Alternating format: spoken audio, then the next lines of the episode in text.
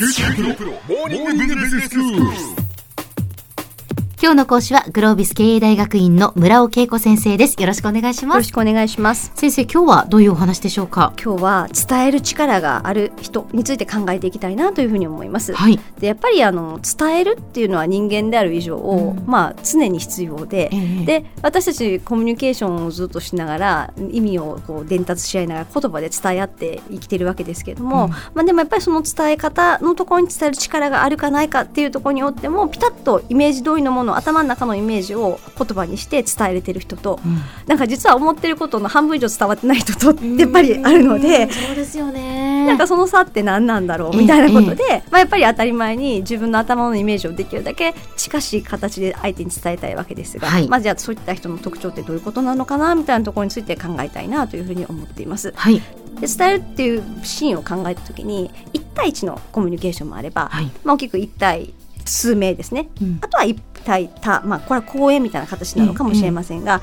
あ、やっぱりそれぞれいろいろありますと。うん。でまあ、ちょっといっぺんに考えると大変なので例えばまずはその1対1ぐらいの関係に絞って考えることができたらなというふうに思うんですが、はい。まあ、そのやっぱり伝える力の、まあ、一つの本質っていうようなところですが、うん。構造化能力みたいなものがあるわけですよね。構造化能力。構造化です、ええ。でまずこれはどこで起こってるかっていうと自分の頭の中の話で、うんうん。まあ、そもそも人間って言葉で表現するので的確な言葉を置けないと表現しきれないっていうことになってるわけですよね。はいはい頭の中にはイメージがいっぱいあって、うんうん言葉になってるものもあればイメージの感覚的なものもあったりとか、はいはいね。なんかよくわかんない気持ちのモヤモヤしたものがあったりとか、なんかぐちゃっとなっちゃあってるわけですよね。それをね、どう伝えるかってね。そうなんですよ、んでやっぱり頭の中がもはやそれが自分でも整理できないないつまり散らかっちゃってると、うん伝えることは絶対できないので、ええまずは自分の頭の中のその構造をしっかりと整えることがとても大事なわけですよね。はいはいはい。例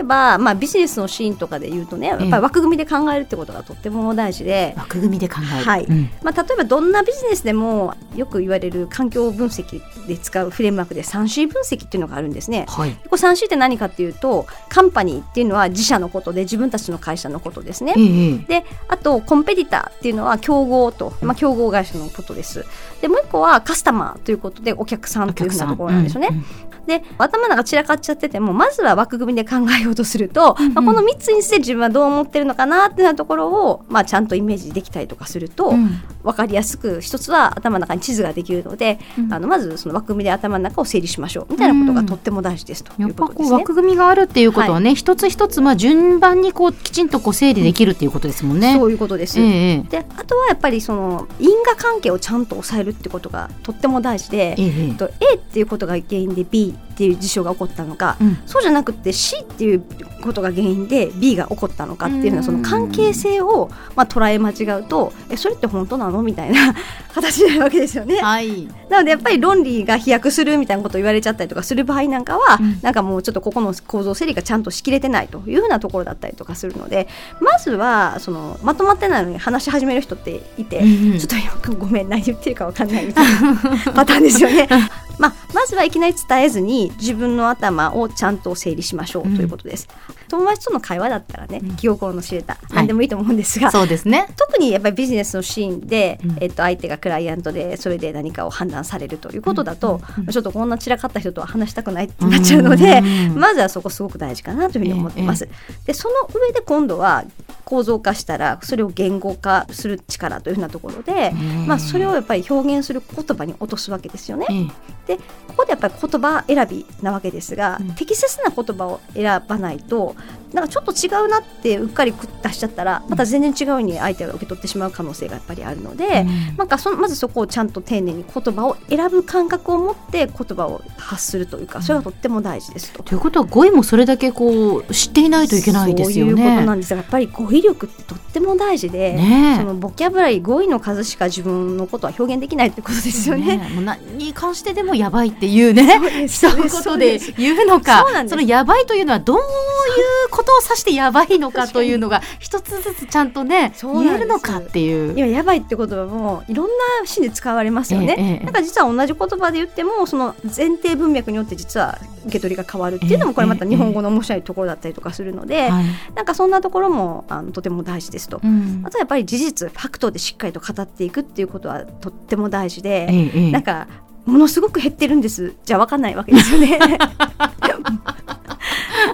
ありますよね。はいはいはい、はい、そうすると例えば前年比で20%減少してますとか、うん、なんかそういうふうにちゃんと伝えないとダメだし具体的な数字でもってってことですね。はい、そうですそうです。えー、であとはやっぱりその相手の前提というか、まあ、その知識がどこまである人なのかによってどこから説明しなければならないのかって実は全然変わってくるんですけど、うん、それはありますね。うんなのでやっぱりそういうふうなことも含めてその言語化とか選択みたいなのがとっても大事です。はい、であとはやっぱりその相手の反応を読み取る力ということで、まあ、伝えたら、まあ、相手の反応があってでまたそれに伝えるっていうことだったりとかするのでやっぱ双方向のやり取りなんですよね。ではいって言われても実ははいって言ってるけどポカーンとしてはるなっていうことだったりとか、ありますよね、はい、そういうこと。やっぱり言葉に表れていない背景を、やっぱりどんだけ読み取れるかっていうのもとても大事で、なのでやっぱ言葉だけじゃなくてその声のトーンだったりとか表情だったりとか、まあ、そんなこともちゃんと読み取るっていうことがとっても大事です。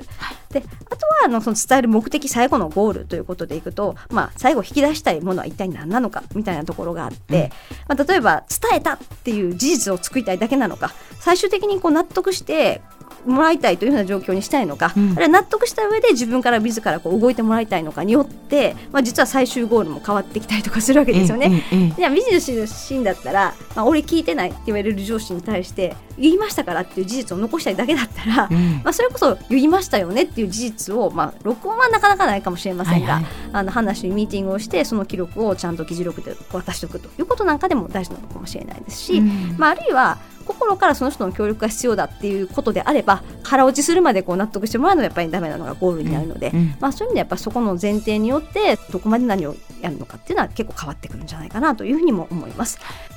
では先生今日のまとめをお願いします。はい伝える力ってやっぱり論理思考力そのものだったりとかするわけですよね。でよくプレゼン力とか表現するところだけに意識がいきがちだったりとかするんですが、ええ、まあ、その前段階で、まあ、そのそもそも構造化できないというような課題なんかもあったりとかするので、うん、まあ、そもそも自分の伝える力に課題があるという方は一体その中のどこなのかそんなところから考えるのが大事じゃないでしょうか。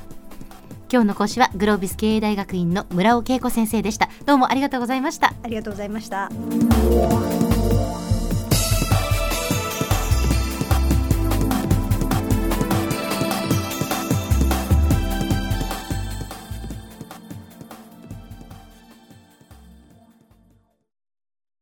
キューティープロは通信ネットワーク、セキュリティ、クラウドなど QT ネットがお届けする ICT サービスです